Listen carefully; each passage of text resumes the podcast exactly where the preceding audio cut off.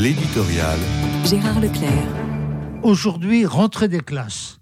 Le moins qu'on puisse dire est qu'elle ne se déroule pas dans les meilleures conditions.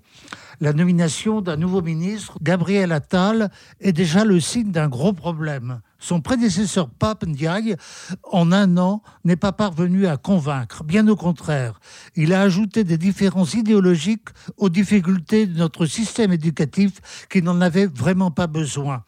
Est-il vrai, comme on l'affirme, que le président de la République a décidé que l'éducation nationale ferait désormais partie de son domaine réservé? C'est donc qu'il a pris conscience de l'ampleur de ce qu'il faut bien appeler une crise d'une gravité extrême. Le journal du dimanche, en, à sa une, énumère tous les ingrédients de cette crise. Violence, harcèlement, manque d'autorité, baisse de niveau. Autant dire que tout est à reconstruire.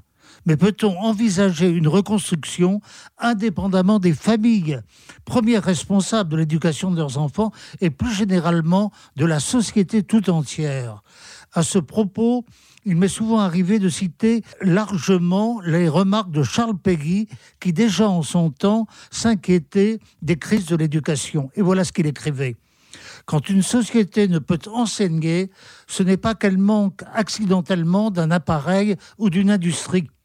Quand une société ne peut pas enseigner, c'est qu'elle a honte, c'est qu'elle a peur de s'enseigner elle-même.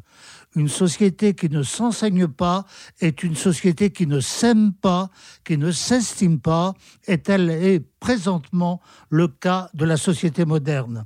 Propos trop durs, propos en tout cas qui obligent à réfléchir au fond des choses.